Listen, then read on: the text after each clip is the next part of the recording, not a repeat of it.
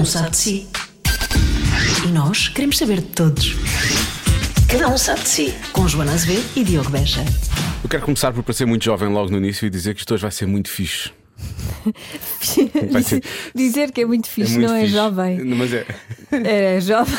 Era jovem, Era jovem há 30 anos. Sim, Sim. há 30 anos. Agora, pronto, é só. Só que o nosso convidado é muito fixe, é por causa disso. É, é, ele é. Ele é muito fixe, é- pronto. ele é boa pessoa. Sim. E ele é bom mano.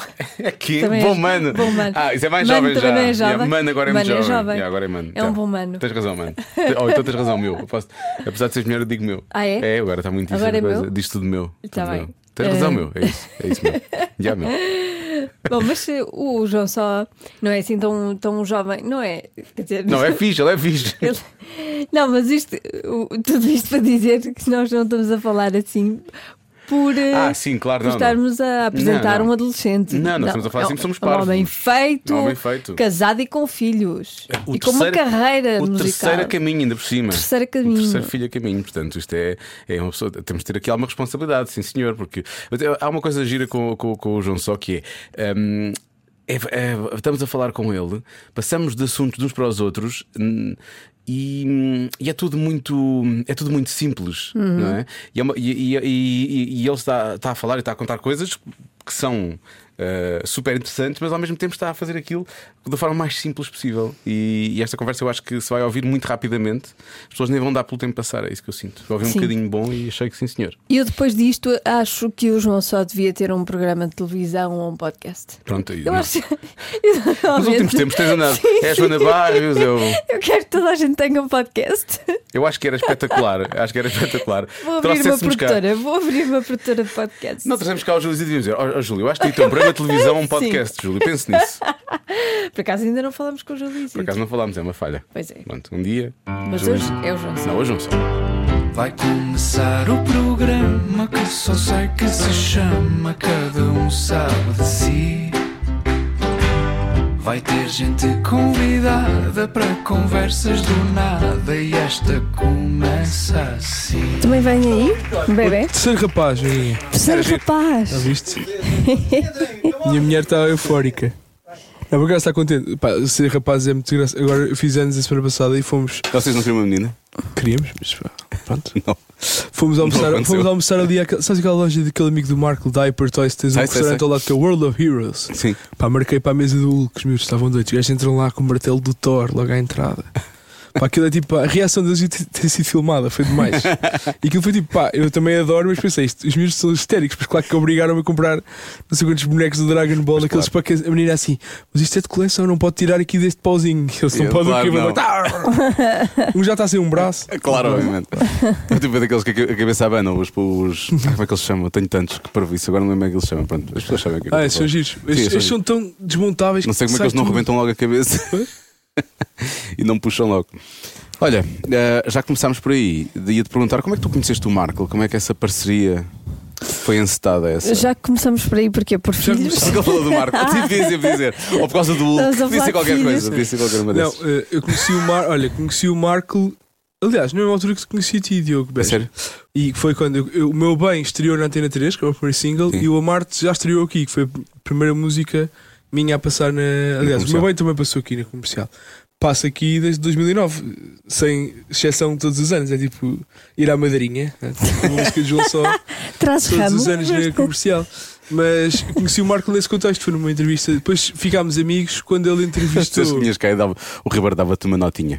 Sim. Ó João, ainda bem que vieste, toma, tens aqui uma notinha de 10 euros não gastes tudo em gelados. Mas tem graça. Depois, depois ficámos mais amigos quando ele convidou Miguel Araújo e eu, tínhamos o Mendes e João Só, para um programa dele no Pois. canal Q. Pois era. E aí ficámos, depois ele ficou amigo do Miguel, depois nasceu aquela cena dos Mulheres, Motas e Cavalos, Ah, e isso os telebaladas um bocado ao mesmo tempo, não, um bocadinho depois, tínhamos o programa no canal Q e foi assim uma coisa, um namoro que foi Mas sempre. eu tenho ideia que ele agarrou-te e nunca mais te largou, foi um bocadinho assim. Foi, aliás, até estamos bastante- até até até até estou com os dele. Hoje lhe liguei para irmos almoçar, mas ele ia fazer não sei o que, eu não podia. Porque já que cá vinha, sempre venho aqui para o pé, ou, ou estou perto da parede, pergunto onde é que ele era.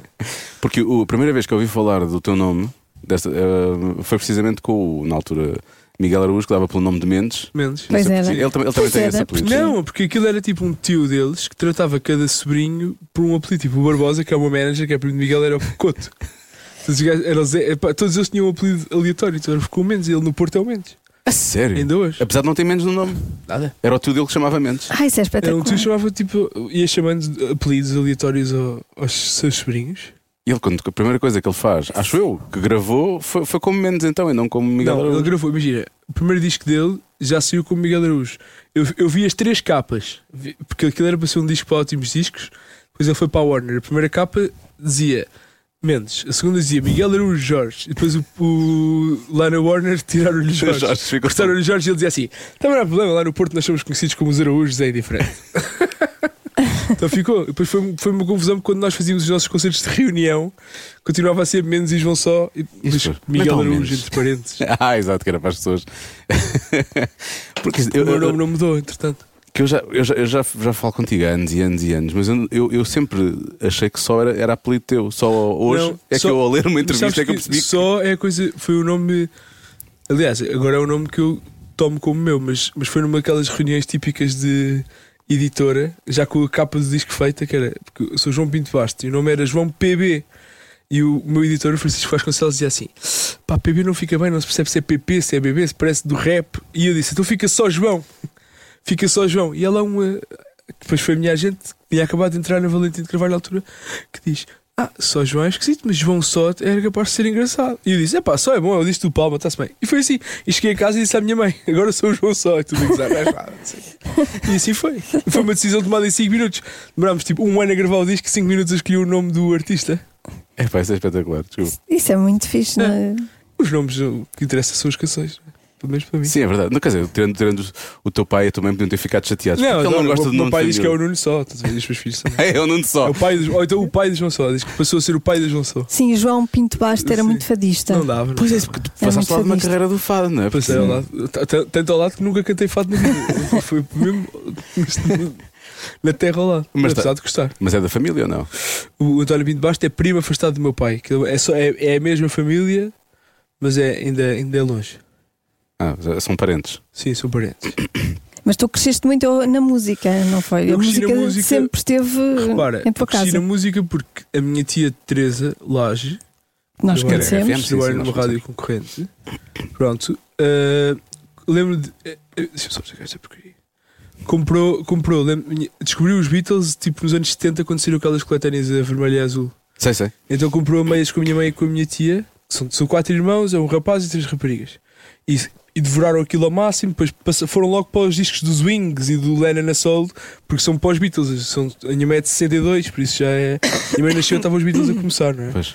E, e sempre, a minha, mãe, a minha mãe e a minha tia Jajão sempre tocaram e cantaram, e a minha tia Teresa era mais a colecionadora que ouvia, que ouvia os discos e que identificava logo que era- as músicas que gostava, que era para a segunda vez que fosse ouvir o disco só ouvia aquelas. Sério. Não, dava segunda, não há cá segundas oportunidades. Eu- Claro, já, já tinha o seu Spotify. Ah, sim, Sim, ela, ela criou essa coisa de agora só quero aquela música, não quero estar a ouvir disto na. Pronto, e, e então eu, eu nasci neste ambiente. Imagina, a minha mãe diz que sempre tocou quando estava à minha espera. O meu pai não tem a ligação à música, para além daquela música mais consumível de Celine Dion na autostrada, com a quinta a fundo, um Elton John, pontual, assim, uma coisa mais. Celine Dion é mais perigoso em quinta a fundo, Sim, digo eu, sim. mas uh, Elton Mas a minha, mãe- a minha- a minha casa ouvia-se assim, ouvia-se eh, sobretudo Beatles, o Elvis, Cat Stevens, James Taylor, o Rui Veloso, Mingo Summer acho que era assim o único disco português que rolava lá, porque eu não ia muito à bola com o Estrovante, então pedia para tirar. a ver? Nada contra os senhores, mas não era, não era muito a minha. E eu tenho vídeos, por acaso tenho que pedir isso que eu gostava de, de fazer uma compilação. E isto com quando três- eras miúdo? Sim, com 3 anos, a minha mãe dizia-me para pôr tipo Oi Jude e eu ia punha o disco, sabia a faixa de cor direitinho. Porque ias E diretamente gravava àquela. cassetes, aprendi a gravar cassetes tipo aos 7 anos. Isso eu também comecei a fazer cedo. Claro. Que era para escolher as minhas. Altas mixtapes e andava aquilo por todo lado. E os meus pais deram uma aparelhagem para o meu quarto quando eu tinha 8 anos para não ouvir música na sala sempre. Podia ser infernal, nem quero imaginar. E provavelmente, uh, se fosse como o meu pai, o meu pai estava sempre preocupado com a agulha. Que é a Sim, agulha de sim, giradiscos sim. que era uma Sim, grande sim. seca, não é? É, Hoje em dia é fácil de resolver, mas aquilo. Era era preciso ter Sim, muito e na minha altura já, já, já, já, já vi muitos CDs. Lembro perfeitamente de ir com o meu pai a, a- Eu vivia em Coimbra até aos 9 anos. Íamos à Strauss do Coimbra Shopping comprar o Pulse dos Pink Floyd, tinha aquela luzinha vermelha a pescar. E quando aquilo, aquilo dizia, quando a luzinha eh, apagasse, que eles voltavam. tipo que Ainda vai pescando, não vai? já não pisca. Já não pisca. Eles, eles pronto, já, já, já, cá só estão dois, mas. Eles também já não piscam muito. exato. Sim, mas, mas pá, e a grande cena dos meus fins de semana era convencer o meu pai. O meu pai ia sempre ao cortar o cabelo, eu convencia sempre, havia sempre aquele desvio para ir comprar um disquinho ao sábado de manhã. Que era a única coisa que eu queria, porque os- nunca massacrei muito com brinquedos, tirando um Son Goku ou outro, que era mais para parecer bem. Mas sempre foi discos Espera e aí, tu discos quando e chegaste aos, sei lá, aos 15 anos, na tua adolescência, já tinhas uma coleção. Tinha de centenas de. Já, já. Eu quando me casei, eu levei os discos todos, pá, eram imensos. Depois levei muitos para o estúdio. E ainda estás casado, isso é que é o mais impressionante. Ainda estou casado. Em conta. Sim. Ah, levei muitos. A, minha, a Mafalda diz que hum, ela, ela é mais velha de 5 irmãos e ela não levou nada. Dormiu num beliche, pá, levou uma mala com roupa, tipo, não levou nada. E ela diz que eu levei uma casa, tipo, que eu tinha já. Tipo, estava em casa dos meus pais, já era músico, já tinha guitarras com fartura, tinha o estúdio, mas tinha discos, tinha livros. Tinha... eu disse, "Pá, A minha casa está, está equipada já, tipo, só nas tralhas que tu trazes para aqui. Ela levava assim uma malinha humilde e um, um secador de cabelo e pronto. Que teve que pedir às irmãs para ficar com ele. Tipo, eu acho que comprámos nós até. Se calhar nem levou nada, mas tem graça como as famílias são muito diferentes. Só tenho uma irmã, éramos os dois mais mimados, rapaz e rapariga, que não tinha o seu quarto. Cada um tinha a sua O festa. quarto passa a ser assim um covil diferente do que partilhas um quarto com três irmãs. Claro, obviamente. Claro. E depois, antigamente é que havia o enxoval, não é? Agora, Pois, agora as já mulheres não. já não levam enxoval, vão comprando levou. conforme o Sim, gosto sim, não próprio. Ainda bem.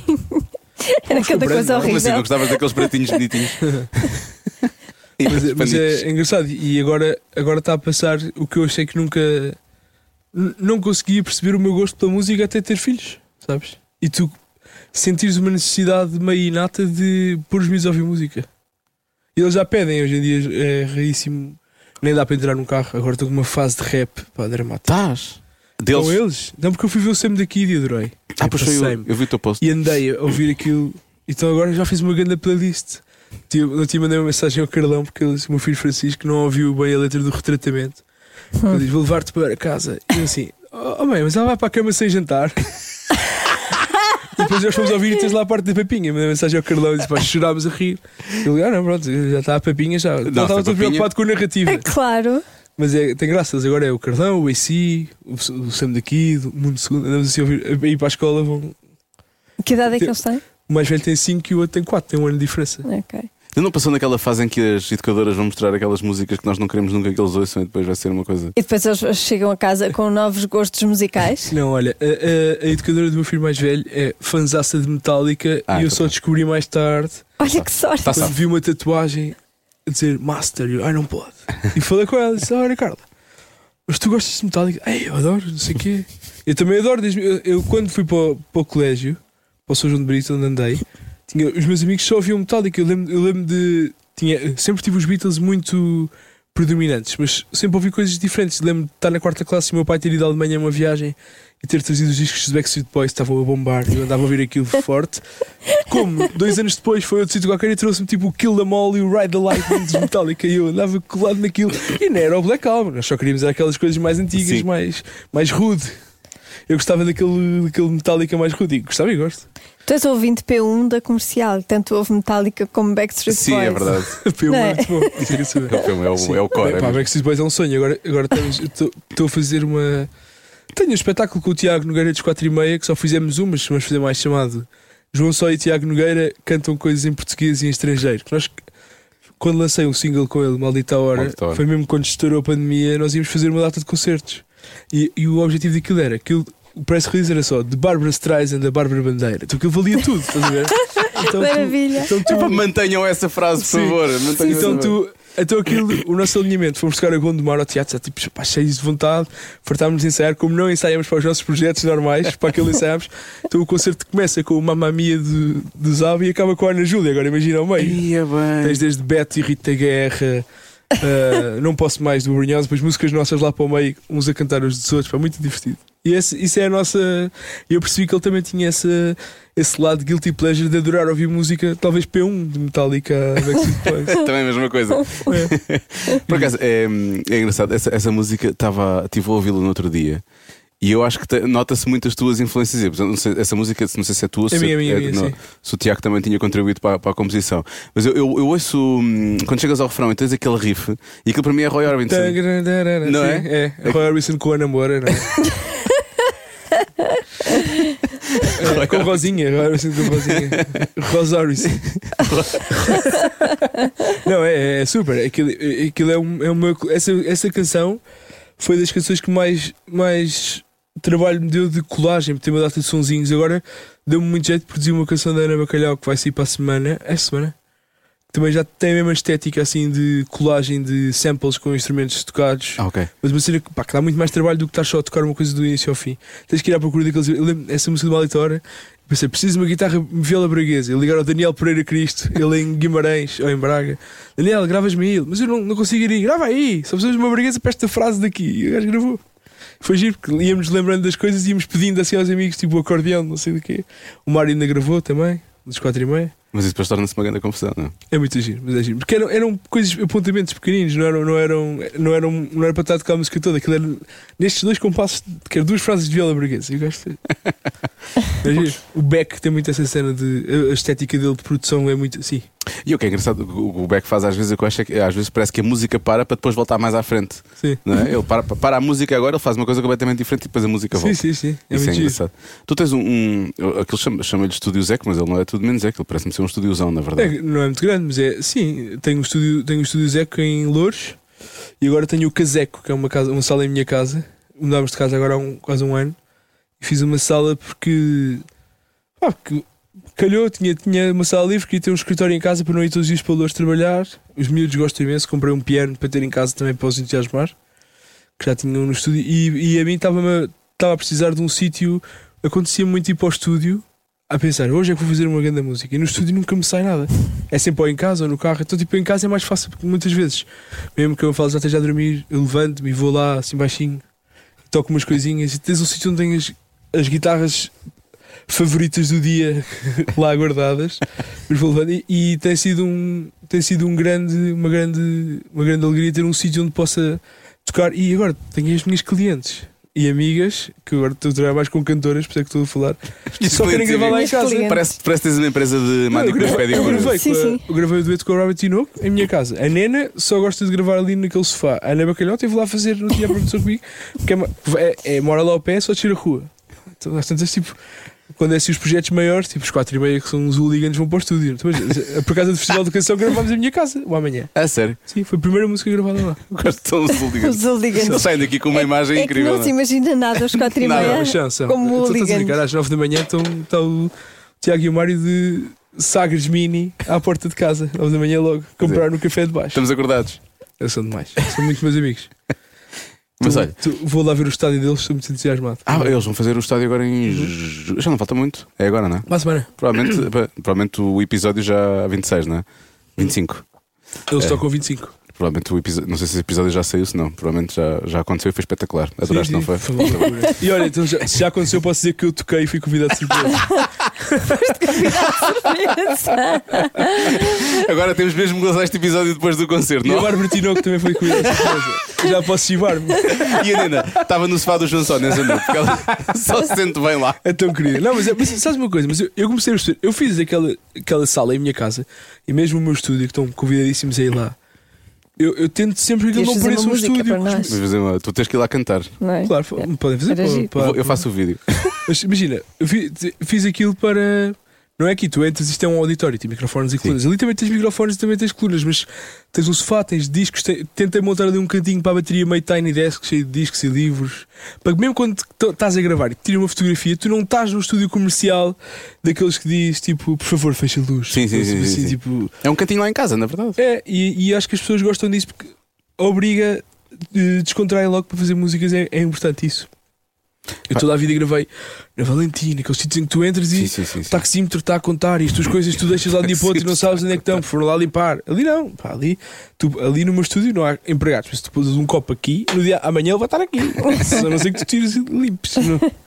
Acho que a Mafalda devia dizer-te qualquer coisa de vez em quando. Olha, ó João, aqueles copos estão ali, se calhar já saíam. E Não, não, não, não, às mas- quatro e meia. Deixas acumular muita, muita Sim. loiça. Não, não, não, não, limpar? nada, mas é só para, é, imagina, tens a vantagem de poderes abandonar, Sim, estás deixas uma vontade. guitarra ali. É a tua casa, não há stress. Sim. Pá, nós falámos de imensas coisas, portanto, dava, sei lá, agora dava a vir por todo lado. Mas queria voltar ao São João de Brito. tu foste presidente da Associação de Estudantes. para poder dar concertos. Ou seja, aquilo foi, na altura, Tudo pela música. tudo pela música. Foi no- eu fui presente no décimo e no décimo segundo. Tu eras popular. Ninguém, ninguém apresenta a Associação de Estudantes Era popular. relativamente popular, Aham. sim. E, e- e- e no décimo, como era mais novo, estava no décimo ano, ah, fiz uma coligação com dois amigos meus do décimo primeiro, um que tocava e outro que não tocava, mas que já estavam a montar a sua lista. Eu disse: Pronto, então eu fico aqui com o departamento da rádio e dos concertos. Depois, um deles, que é muito meu amigo, que é o Pedro Lucas, que é de uma banda que são os velhos, ele também tem vários projetos, agora está, está ligado ao imobiliário e é, e é, apesar de ser arquiteto. Mas ele, ele, ele é muito amigo, era muito amigo do, de um filho de um que trabalhava na Vodafone, pá, nós fomos à Vodafone cravar dinheiro para comprar um PA. Dizer, pá, nós precisamos disto mesmo para fazer as festas, concertos, DJs. Pá, e ele achou graça. E, e não só nos comprou o PA, como tipo, deu-nos assim um fundo para fazer cenas. De vez em quando era preciso alugar um palco lá e o gajo da Vodafone era tal, de palco. E vocês tinham que pôr lá a Vodafone? assim? Sim, e claro. uns banners Na boa, mas, nada- né? mas para, para, para, os, para os pais dos alunos do colégio verem, não é? Porque não, não Claro, era exato. assim também era grande. Mas era espetacular. Comecei, eu comecei a tocar nesse contexto. O primeiro, o primeiro concerto que eu dei na vida foi com a minha banda da altura, que era Os Abuso, Os Abuso, com Z, o Z-A-B-U-Z-O, que tinha na banda dois sobrinhos do Rui Veloso e que foi o Rui Veloso que nos fez som, porque o som estava tão mau que às vezes o gajo foi para a mesa fazer o som. Espera aí, o Rui Veloso estava a fazer o som. Fez o som. É pá, acho Esse ainda não foi com o Vodafone, já foi, com- foi com um PA da Diapasão, que era uma loja que havia ali na. Eu sei, Pois lembro era. bem, a Pois diapasão. era. Onde eu pedi a Diapasão. Mafalda em namoro. Quando a Diapasão entrou na segunda fase Café da Música, que era um café até meio e loja até ao fundo, Isso não era na João 21? é, onde é a hamburgueria 21. agora. Exatamente, agora. Exatamente. Eu lembro-me de, de- uma vez houve um telemóvel que era supostamente virado para a O música. Nokia, eu fui a esse evento. Estavas lá? Estava. Eu, eu Eu lembro vi de você que é Estava muito contente, exatamente. E estava lá o Zé Pedro também. Eu lembro, estive a tarde toda a falar com o Zé Pedro. Aquilo para mim Isso foi, no Café da Música. Pois, tinha- exatamente. já- o Café da Música era até 3 quartos, depois tinhas a loja de música e eu pedi ao João Salgueiro, que era o dono, que era meu amigo, dizia: João, estou à hora do almoço. A loja fechava, abres uma loja que eu vou lá cantar uma música, fiz para uma falda. e depois almoçámos, os dois lá no Café da Espera, ele Música. fechou a loja para ti e Só, claro. E tu Qual- fizeste uma serenata? Fiz uma serenata. Ei, e essa música Foi- uma vez foi, foi editada. Esta não? nunca foi, mas vai ser agora. Eu, eu não sei se vai ser. Eu estou a tentar convencê-la porque eu estou a fazer um disco de dueto só com mulheres, que vai Sim. sair este ano. Ela e, canta alguma E estou a coisa. tentar convencê-la a cantar comigo. Ela canta bem, só que depois tem vergonha. não sei. Minha irmã vai cantar uma das músicas comigo. não? Que giro. É uma das convidadas. Mas é depois, se tiver tempo, porque estou com filhos, a, malta- a prata da casa balda-se sempre. Já tentei tantas vezes. É, dizer, olha, vamos a dar aquele cantinho que eu tenho aqui em casa, ali no sofá. Olha, ainda Sim. gosta muito. Tu é, mais, é mais fácil, é mais fácil pôres um, um artista grande a- a fazer um dueto contigo do que a tua irmã ou a tua mulher. Mulher é impossível. Mas logo Claro. tem que ir fazer uma sopa, não sei para quê. tenho que fazer uma Sopa, não sei para quê. O que é que uma pessoa faz com a sopa? Oh, graças. Ó João, mas tu quando começaste a tocar na escola, tocavas originais ou covers? tocava, tocava os dois, mas já muitos originais. As, primeiras- as músicas do meu primeiro disco, algumas são repescadas desse tempo. Mas eu sempre escrevi. O primeiro disco com os abandonados. Lembras-te da primeira música que escreveste? A assim, primeira que eu toda? escrevi foi o Amarte, com outra letra. Que era, foi, foi assim o meu primeiro grande single. A letra era assim mais. Escrevi a letra mais com um tio meu que estava estava assim numa cena do. Estava, estava fascinado com os astros, mas o refrão é, um- é, uma, fa- é, uma, é uma linha. Pá, aquilo é. Mas era igual, vou a Marte, era igual. É, abre aspas, aquilo é Alexandre Lencastre para o Vigílio Castelo. Se é o que tu queres, eu vou a Marte. Da novela, Ora Ninguém Como Tu, uma dessas. Nós estávamos na rua em casa dos meus avós a ver uma novela e ela diz com ar assim: lençóis de cetim. Se é o que tu queres. Se é o que tu queres, eu vou a Marte. Tinha 15 anos e e eu apontei isto. E se Alexandre Lencastre ficava bem em lençóis de cetim, atenção.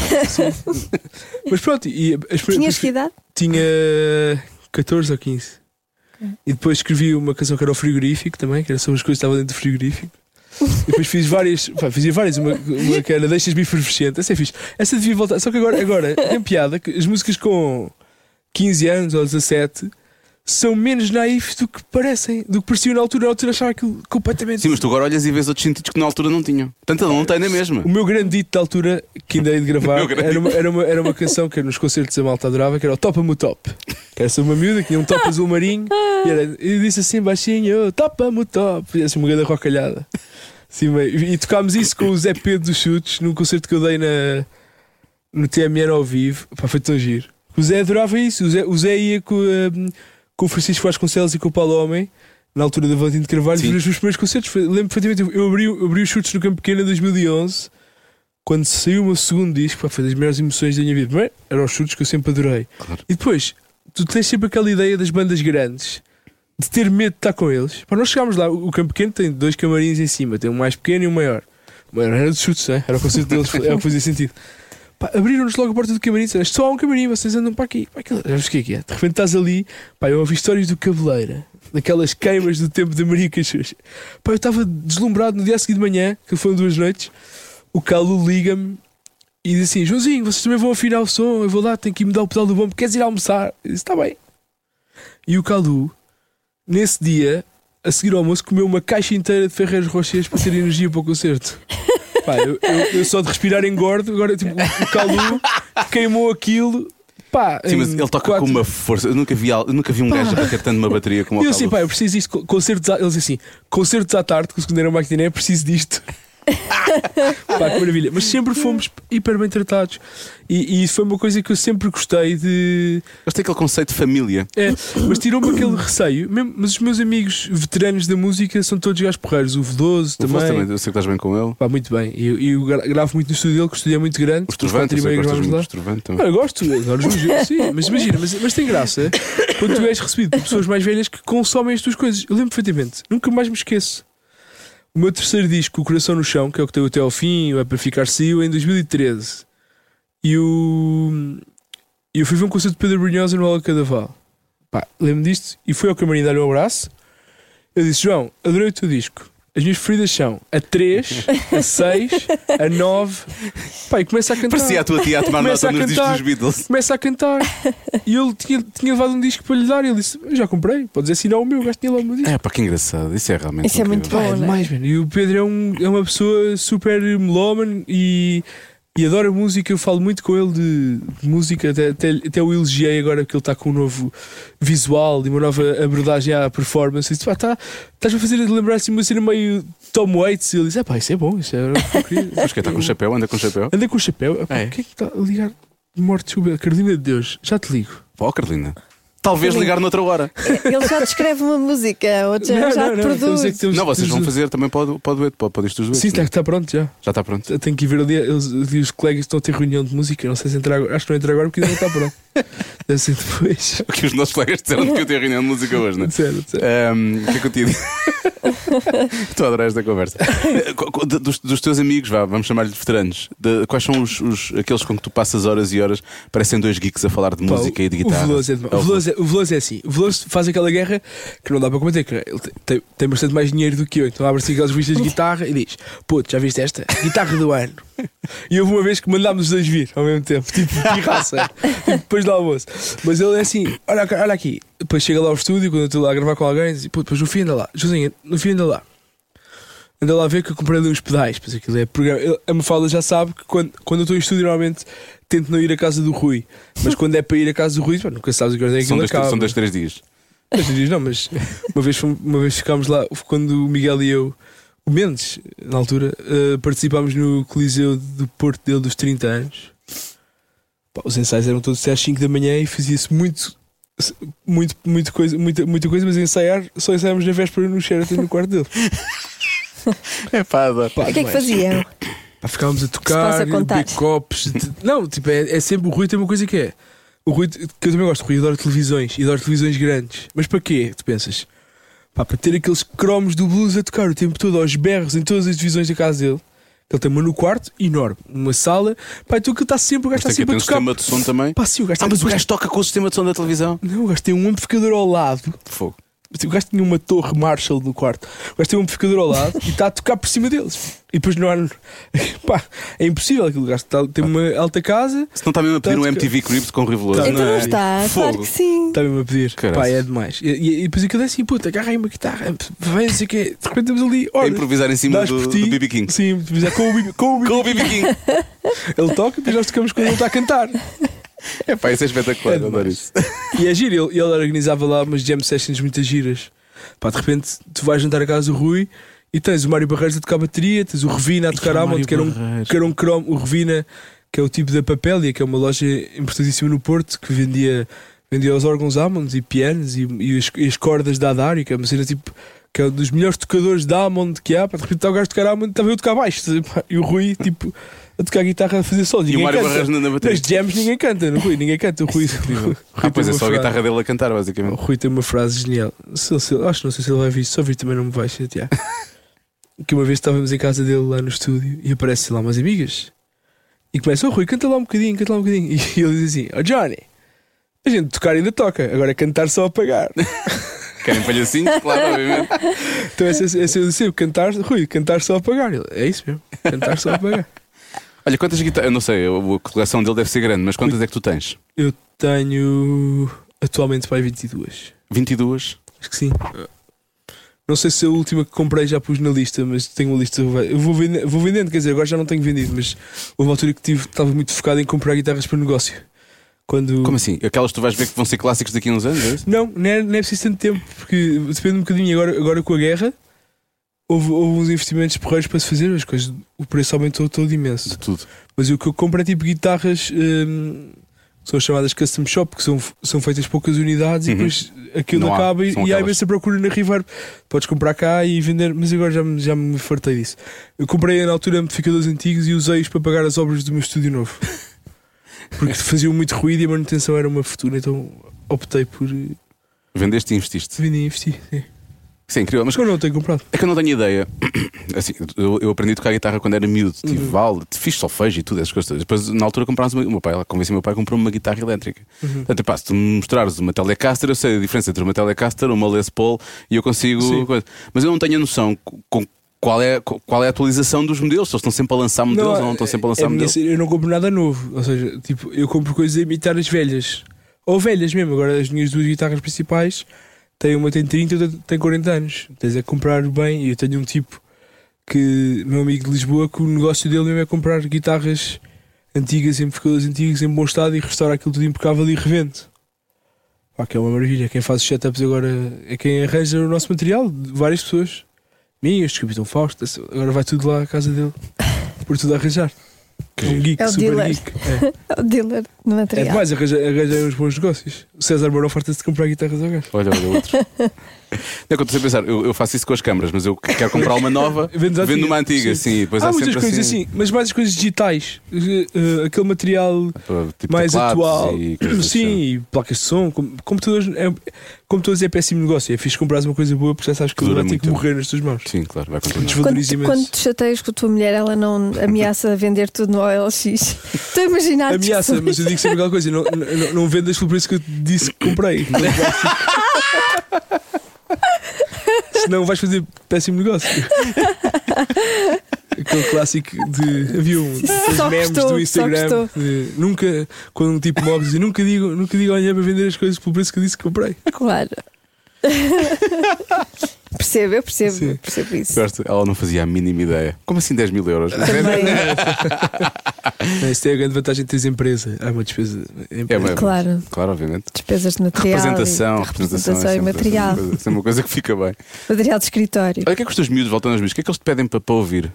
Para lá Olha, do, do Sam daqui de agora, nessa Agora fase hop. nessa fase, mas eles gostam muito de tudo. Olha, gostam imenso do. Gostam da tia Nena, pois é, as tias, porque os Beatles são tios lá em casa, porque a minha tia Teresa obrigava-nos a tratar os Beatles por tios, a minha, a minha irmã. O teu Paulo.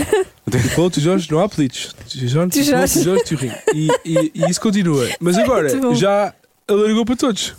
A tia Nena, a tia Bacalhau, agora já é a tia Bacalhau. Ah, mas a bacalhau tem direito, direito a apelido, não é? Tem porque, é o- tem porque eles gostam mais do É nome. mais- Pois, bacalhau tem Pois. mais graça.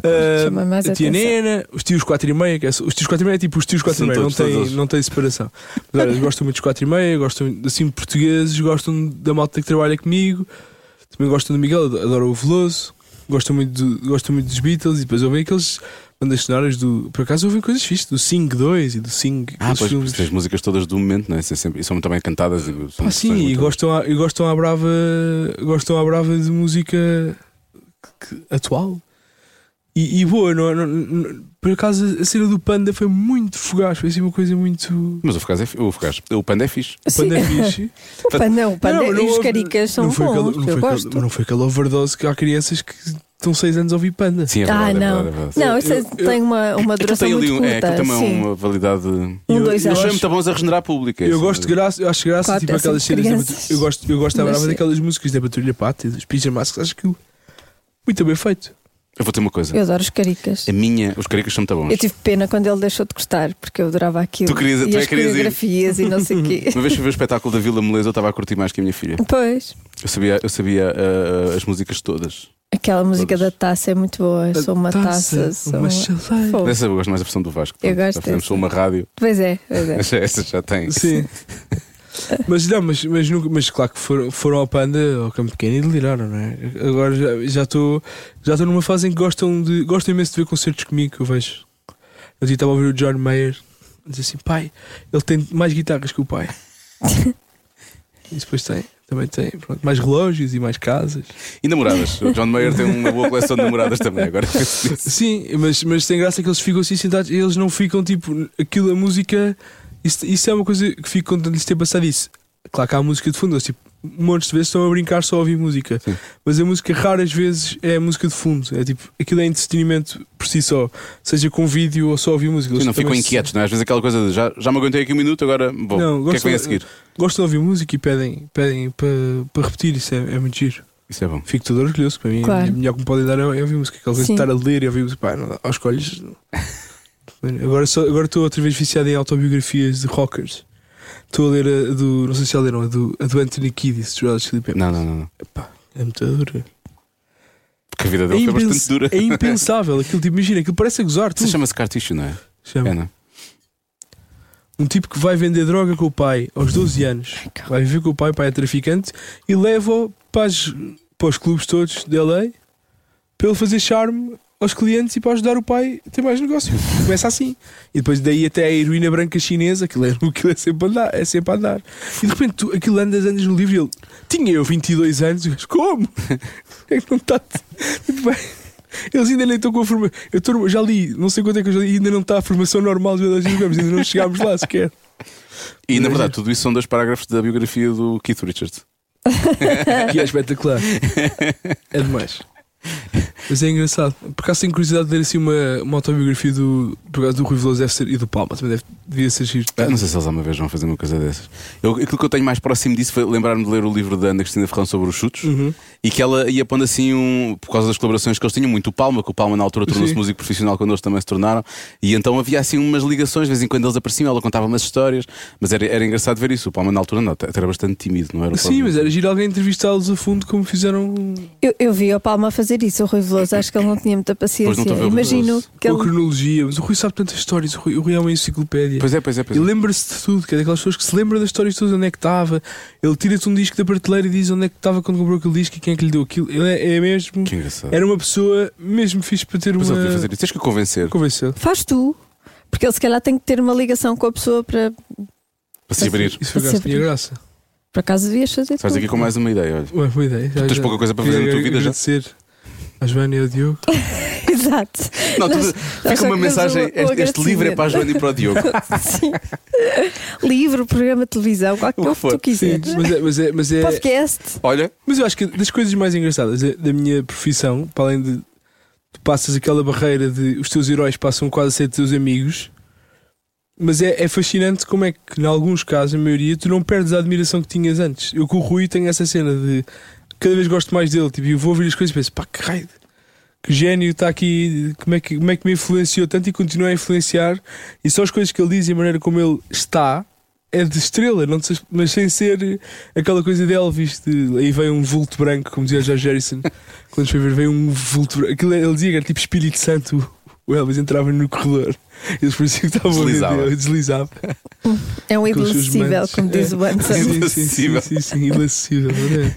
Não, mas eu, eu acho que quando nós temos essa coisa pelas, pelas pessoas que admiramos muito, é de- apesar de termos, já temos, podemos ter uma ligação mais próxima, mas há sempre essa coisa de. há sempre uma certa reverência, não é? Porque Sim. percebemos que há ali um.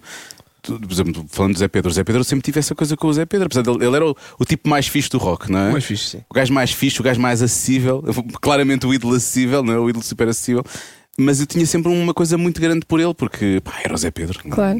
Como é que ele se digna a falar connosco e a estar no mesmo espaço que nós Sim, e, sim. Não é? É espetacular. e dar-nos atenção? Como é que é Perfeitamente, olha, possível? falar- o Zé foi das. O Zé participou no meu segundo disco, o Zé e o Frankie, que foi um disco em que eu. Olha, foi um disco que depois fizemos sorte grande em dueto, mas na altura não era dueto, era só, era só Eras, comigo. eras só tu. Mas o Zé foi lá gravar uma música chamada Cansado, que era assim uma cena meio roqueira, e eu liguei-lhe e disse: Olha, para ires gravar? Gostava muito. Ah, Foi que claro. nós nos conhecemos, foi nessa entrevista, eu lembro-me disso, nós falámos sobre isso. Foi? Foi no segundo disco. Pronto, então eu chamei o Zé e o Zé foi para Valentim, levou a sua guitarra, ele tinha uma data de anéis, tu estás a tocar, e ele começa a tocar. e tu começas a ouvir os anéis a raspar nas cordas e aquilo automaticamente é Zé Pedro a tocar, sabes? É impossível. Tipo, eu lembro de andarmos ali na sessão de Pro Tools a pôr a guitarra dele em solo e disse, pá, pronto, já- já concretizei aqui mais uma coisa, pá, tenho, tenho o Zé Pedro a tocar uma música e isto é mesmo isto, tipo, aquilo não há que enganar. Pá, foi espetacular, foi assim um momento daqueles que ficámos todos no estúdio, tipo, elevados, pensar, está aqui este porreiraço a gravar aqui uma guitarra com uma grande pinta, mesmo como se fosse para ele. Isso é giro. Eu acho que ele dava sempre isso. Ele tinha muito essa, ele tinha muito essa forma de estar. Acho Uhum. Era muito generoso. Um, olha, fala de- de- deste projeto com as mulheres. Vai dar disco, não vai dar disco? É só um. Vai, vai. Se- A a questão é se vai ser um disco curto, se vai ser um disco grande, porque pelo nada que agora já vai ser grande. Era para ser um EP, agora já, já temos mais do que sete músicas. Porque a primeira foi a Bárbara Tindoco? É, agora vai sair a música com a Carolina de Deus, depois temos confirmados e que se possa dizer a Nena, A Bacalhau? Não? a Nena, a Bacalhau, hum, a minha irmã, Eventualmente a Mafalda, esperemos. eventualmente a Mafalda. Isto por os teus miúdos a cantar, a, a fazer qualquer coisa nessa música também. Não, mas é só mulheres, pode ser. Ah, pois é. Pois é, eu tenho uma, eu tenho uma artista que é a Ana Mariano, que é uma artista em que eu estou a. Sou assim um pseudo-manager. Estou estou agora a apostar nela, que é um. pá, vai ser de certeza a próxima Manela Azevedo, é o máximo. Sério? Ah, Vai ser mesmo é espetacular. E vai, essa também é o que eu vou dar dois concertos no Estoril e em Espinho, que vão ter o apoio de rádio comercial. Nos casinos, que é os concertos com as convidadas, que em Lisboa é hum, a Bárbara, a Nena, a Carolina de Deus e a Ana Mariano. E em Espinho é a Bárbara, a Bárbara, a Nena, a Carolina de Deus e a Joana Almeirante, que também está no EP das mulheres, exatamente. Joana. E depois tenho duas. Pá, posso dizer, vou gravar. Estou excitadíssimo em agosto, vou gravar um dueto com a Gisela. João, está a ser. Agora estava a dizer, ele disse. Está a ser mesmo. Foi fixe porque é uma música que ela adora. Ela- eh, o, o convite partiu dela gostarem muito de uma música minha antiga. Eu disse, ah, então vamos, vamos fazer essa. E é fixe. É uma música antiga tua? Sim. Ah, Chamada Canção Disqueiro, é o meu primeiro disco. Porque é quase só coisas novas, mas depois também tem assim, um- assim umas repescadas. E tem umas coisas que estavam assim que não tiveram para sair por timings e. Depois, tipo, imagina, Ana Bacalhau escolheu a música mais fixe de sempre para cantar comigo, que é uma coisa que não estava nada à espera, que vai ser assim uma coisa meio de dance, tipo, entre o Ian Costa e o Michael Jackson. foi a música que tu fizeste para o, para o Carlos Costa, para, o- para, o- Não, Festival não, da Canção? não. Esta vai ser entre o Irã Costa e o. Mas essa, tava- também tava- essa também estava a dizer eu Essa era um bocadinho mais chinelo. Esta aqui, esta aqui é mais. Esta aqui é mais rock and roll. dizer. Ok. Mas olha, vou dizer uma coisa: está aqui uma grande fã da Eurovisão aqui à frente, portanto, não, e eu percebo, eu percebo, eu percebo e, e todos nos comovemos com o que a Luísa e o Salvador fizeram com a cena do Not Fireworks e não sei o quê. Mas eu acho que essa era uma música com Fireworks e que podia ter ido lá fora e que podia ter ganho. Acho que. sabes uma coisa? O problema ali. Não tem nada contra o Carlos, coitado, mas aquilo foi um ano. é que, como é que? Queres que eu dance? Era assim Queres que eu dance? Queres que eu dance? Aquilo foi um ano em que os compositores e os intérpretes eram Eram sorteados. diferentes, sim. Ou seja, tu eras convidado para compor, Não sabias a quem é que calhava. não sabias quem é que ia cantar. E, e, e eu depois fiz a canção um bocado para o Carlos, mas ele não percebeu bem a ironia da coisa. Porque ele tinha, depois, depois tinhas, para mim tinhas o problema, que não é problema nenhum, que é na altura não tinhas liberdade para produzir e fazer os arranjos. Aquilo era, tipo, era o Ramon Galarza que fazia lá com Ah, a sua que equipa, e naquele, naquele ano o tema era o mar. E todas as músicas tinham que ter guitarra portuguesa. Tipo, que eu estive a ver o vídeo e realmente estava um guitarrista assim atrás do Carlos. Ver? O Carlos Costa dança muito e não sei o quê. Tinha assim um a Michael um Jackson. casaco sei com luzes. Sim, exatamente. Estava assim. Ele- Freddie Mercury com LEDs. Era isso, era isso. Era. Pai, lá atrás estava um guitarrista assim com a guitarra portuguesa. Era obrigatório. Tens em palco, tinhas um naipe que era obrigatório estar em todos os números, que era o guitarrista português, os tipos dos coros. Pá, faz assim, sentido. aquelas regras RTP pré-Festival da Canção Cool, pois. não é? Se bem que eu não tive o filme das Doce, pá, e adorei ver aquelas produções daqueles festivais antigos, apesar de não, dá- não dá bem para ver. Agora tenho um almoço marcado com o José Brito, vou-lhe perguntar tudo e mais alguma coisa sobre essa altura. Fiquei completamente fascinado, andei a ler sobre essa malta, porque também sou muito amigo do Zé Cid, pá, e as histórias dele. Eu estive a produzir uma banda que são os Meninos da Sacristia, pá, que é uma banda de três. Um deles toca com o Zé há mil anos, eles começaram, são muito, o, o vocalista é advogado do Zé e começaram a tocar na Sacristia dos Salesianos de Mucofores, pá, aí. Não era de Mucofores, mas era lá ao pé. E ficaram os pá, e- da sacristia. Pá, e as histórias, esquece, eles foram todos. Depois o Zé, cada vez que à Eurovisão, levava-os para fazer de banda de playback. Pá, as histórias com o Mike Sargent, tudo aquilo, pá, é demais. É, pá, aquilo dá vontade de estar dias a ouvir as histórias daquela malta. Aconselho. Pensei que ias começar agora a contar. Não, não posso. O Sargent também chegou a tocar com o ou não? O Sargent. Não fez parte da banda? Não, o Zé Nabeck. O Zé O Zé Nabeck. O Zé Nabeck, sim. sim, sim. O Sargent não. Maestro Mike Sargent. Pá. Pois, eu sei, eu sei, eu sei. Eu sei. Isso aí é. Realmente, nós se fizéssemos um. Não, não, não, sei. Um país tão pequeno, mas está uma história, tem uma história tão rica, É. e tão louca. Só que eu acho que lá fora há- sempre houve mais abertura para isso. Agora com os filmes e não sei o quê, vai, tendo assim umas. As variações, as doces e por aí fora, e de vez em quando tens assim umas. Sim. eh, É, mas muito pouco. mas Nós muito pouco. temos muito pudor em Não. contar o que é privado. É? O que é privado é rock. privado, o que é público. É uma grande série, os filhos do rock. Mas aquilo, vai lá, não assumiram grandes nomes. Há uns que estão assumidos, mas há outros que não estão assumidos. Né? Portanto, Há ali umas histórias. Ah, este é deste e daquele, é um bocadinho daqui, um bocadinho dali. Portanto, Sim. acaba sempre ficar. É gira essa série. É muito gira, estava muito bem feita, eu acho. acho que... Isso deve estar agora na RTP Play, não deve? Tá, tu podes ir lá ver tudo. Tem que ver aquilo começou. É é que tipo RTP, não é? Começa a dar às 10 da noite, sobre a seguir à 1 da manhã. 3 da manhã. Depois, depois. E no, no quinto episódio tinha que haver um guitarrista sempre. Tinha que estar sempre um gajo a tocar guitarra portuguesa em cada cena. Estava lá o em casa da Amália, assim num quadradinho em baixo. para, tu, para tu poderes ver. Duplo ecrã. Escolha, o que é, o que é que tem mais? Carrega no botão interativo. Sim. que para isso. Então pronto, vais ter, vais ter em, em agosto, gravas com a Gisela e vais ser pai outra vez. Vais fazer tudo no outra mesmo vez. mês. Sim, gravo dia 13 Quem e vou ser sabe no pai mesmo entre dia. 17 e 22. Aí, ainda, ainda vai nascer sabe no no mesmo dia mesmo que eu. Quem sabe no mesmo dia. Sim. Não, mas vai ser, vai ser, vai ser giro. O ano, en- o ano engraçado, porque temos concertos em novembro, mas a ideia é lançar o disco no fim deste ano, no, no- perto da altura dos concertos. Isto, isto foi o quê? Eu percebo que queres fazer uma homenagem às mulheres e que tu disseste mesmo que as mulheres sempre fizeram parte da tua vida. Que- Quais são assim os, os exemplos, os modelos que tu É, sempre- olha, foi o que tu A- a- começámos, as tias, as começámos a mães. entrevista por aí. É. Não é, não é nada, nada com, tipo, não vou. Quer dizer, não vou, posso ir, não é, nem é pelas igualdades de género, nem, pelo, nem pelo, pelo Dia da Mulher ser todos os dias, que foi a campanha que fizemos na altura com a Mel, mas é mesmo pelas minhas maiores referências, quem me fez gostar de música foram mulheres. A minha avó é alentejana e sempre cantou para nós. Minha mãe e as minhas tias tocavam e cantavam e injetaram música até não dar mais. E a verdade é que das minhas maiores influências para compor é a minha mulher. Oh, por isso acaba está tudo aí ligado. Sempre são as mulheres que mandam nisto tudo. Por isso tens que, tens que. Aproveitei que conheço várias bem e que trabalho com várias para, para os convidar para cantar. Muito bem. Muito bem. Foi uma circunstância feliz. Mas é mesmo, tipo, se não fosse a minha mãe e as minhas tias, eu estava a O fazer que é que tu era? qualquer. O que é que tu estavas a O fazer? meu pai, Imaginas-te? o não sei, o meu pai sempre. Eu tenho uma música do último disco que é o meu pai a tentar, tentar me levar para o Benfica e a minha mãe a levar-me para o Liverpool. Não é? Ah, dá- O Liverpool ganhou, eu sei. Eu sei. Lá em casa, lá em casa não ganhei. Eu bem, bem eu tento levar para Liverpool, mas ele vai para o Benfica. Os meus filhos também. Não tive pai- hipótese. Sim.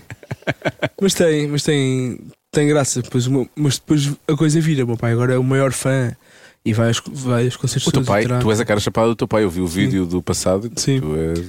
O meu pai vai, vai a tudo e depois tipo, houve um, aqui há uns anos que era preciso mandar fazer merchandising, mandou fazer cenas desenhadas, mas camisolas com os logos todos trocados, estás a ver? Mas pá, super generoso a vender aquilo. Lá venderam 50 t-shirts. Assim foi. E bonés e isqueiros, mandou fazer isqueiros. Olha, querido. Tinha os amigos todos com isqueiros não sei abandonados, encarnados. Giro, por acaso. Mas é, é engraçado como tu. porque Eu quando comecei a ser músico profissional estava na faculdade e aquilo houve uma altura que tive que congelar a matrícula porque gravava-se discos ainda em períodos tipo de um mês seguido. Sim. E os meus pais, a minha mãe menos, mas o meu pai a pensar, bem, o que é que isto vai dar? Depois quando, começo, quando, apareci, quando comecei a aparecer na televisão, aquilo caiu a ficha. Ah, não, Estavas isto é estavas sério. legitimado. Televisão é sério, isto já está aqui, está aqui com uma lata, isto está tá bom. Está aqui, isto, isto está, está aqui neste programa. Depois o me- o melhor que fiz ao meu pai, que adora, foi quando havia um, um, um programa que era a minha mãe cozinha melhor que a tua. Ah, Só que- sim, sim, sim. Só que a minha mãe não quis ir e levei o meu pai, que era, e era uma lata a apresentar. E ganhámos. Ganhámos a Sónia Araújo e ao Helder Moutinho. Pá, e fizemos um prato vegetariano, tipo alho francês à brás. Pá, o meu pai estava eufórico nesse. Estava uma lata, os abraços com uma. Pá, esquece. Loucura total. É super espalhafatoso também. E foi muito divertido. Isso foi tipo o, o, o culminar, depois disse assim: leva a guitarra, depois toca lá sorte grande. Não era suposto. Eu levei a guitarra e, como acabei de cozinhar 5 minutos mais cedo, ainda toquei um bocadinho da sorte grande. O gênio do marketing. Bem, vê lá bem ele. Pensei que ele estava a tratar de merchandising. Ele, na verdade, na Sim, verdade, sim. vai, vai ser teu manager mais sim, cedo ou mais tarde. Não tens muito por onde fugir, parece-me. Sim, sim, pressiona assim. Os amigos dele que têm empresas pressionam-os sempre a, patrocinarem concertos meus. Olha, o meu filho vai tocar agora não sei onde. Vê lá. Era bom para ti, para a imagem. Conseguimos, já conseguimos, já conseguimos. É um grande. Aliás, faz parte da nossa estratégia nos e-mails com a minha agência a certa altura entra o meu pai a jogo para ir buscar mais eh, dinheiro quando é preciso, quando temos um custo a mais. Entrou o meu pai a jogo, pá, eu adoro essa cena. Entrou o meu pai a Sim. jogo. Olha, nós esquecemos que tu tens. eh, tu- nós ouvimos todos os dias, na verdade, não és tu, mas são, são os pequenos, porque tu fizeste a música Eu do é Eu que é que sei. pois é. Sabes, sabes que já tentei, já, já, hum, já, já pensei e já eu tenho um esqueleto de fazer uma, uma balada com isso. Uma balada com o Foi o. Pedro Ribeiro que me propôs isso. Porque era uma cena fixe. Imagina, eh, podia ser assim uma cena meio dama, estás a ver? Eu é que sei, não é? Tipo, Ah, sim, sim. Mas eu queria, acho que, acho que vou, vou apostar nisso. Por acaso há, há uns tempos falei disso com, o- com o Pedro Ribeiro. Mas para fazer um novo, um novo genérico para, para a Não, rubrica? não, para aproveitar aquele refrão e fazer uma música. Uma, Uma música inteira. Aquilo, é, aquilo tem só aquele bocadinho, não é? Sim. De perguntar, eu é que sei. Ah. Só que o, ele dizia, pá, este refrão é isto ia ser qualquer coisa, isto ia ser um single de tipo. Sim, é verdade, aquilo fica no Sim, ouvido. chique. Sim. Bem, nós ouvimos aquilo todos os dias, Mas não é? Para nós é um jingle. vir a verdade. apresentar Sim. ao Já Se Faz Tarde. Não vais apresentar isso em mais nenhum programa. Claro que sim, podes ter certeza. Por muito que o Ribeiro faça pressão. Sim. Mas também isto é, só se estraga uma casa, não é? Não, é Há, há anos e anos e anos e anos já. Mas a ideia que eu tenho é que tu tens uma facilidade muito grande em compor. As, Sim. as tuas, as tuas músicas são orelhudas. Mas- E acredita que eu sei do que falo, porque eu também sou. Não, mas imagina, imagina, e ainda, ainda bem que diz isso, eu, eu fico super contente porque não é uma coisa. Eu acho tantas, tipo, mesmo quando eu quero ser assim mais irreverente e indie, Irreverente. aquilo depois vem um refrão meio chapa 3 e, e aquilo não, não dá para fugir muito. Pois é um, um bocadinho uma questão dos arranjos que tu pões nas canções. Mas eu sou do rock, como tu sabes, eu adoro, adoro rock and roll. Aliás, o Pony quer fazer um disco de rock and roll que tu confessas que as guitarras estão a vir assim devagarinho. Eu só vejo as notícias do Coachella, tudo, nunca se venderam tantas guitarras como desde nesses anos de pandemia. Isto vai, vai aparecer aí. Eu espero que sim, porque tem sido difícil para o rock os últimos Tem anos. sido difícil, sim. Mas, mas eu gosto muito de compor, mas, é, mas é, tem a ver um bocadinho com as referências que te falei. de- das bandas e dos artistas que eu sempre ouvi que são, que são artistas que compõem canções que parecem fáceis. Há umas que demoram mais tempo a fazer e há outras que, que são muito rápidas. Essa do Que Sei, lembro perfeitamente onde é que eu fiz. Estava no meu estúdio antigo, o Ribeiro mandou uma mensagem com uma sugestão para coisas para pôr na letra. Eu fiz aquilo, pá, 20 minutos. Pô. Estava assim que estava com o ukulele e fiz aquilo. Depois, depois gravei o instrumental. Demoro mais tempo a fazer a, a, fazer a produção. É, o arranjo que depois, composição, provavelmente, a música em si. depois há canções que tipo é o fim do mundo. Eu tive uma música das das minhas maiores músicas que é o Até ao Fim. Sim. Eram duas músicas. Aquilo eu tinha uma canção que era Sabes que vou até ao fim, que era só um refrão, que tinha aquele bocado.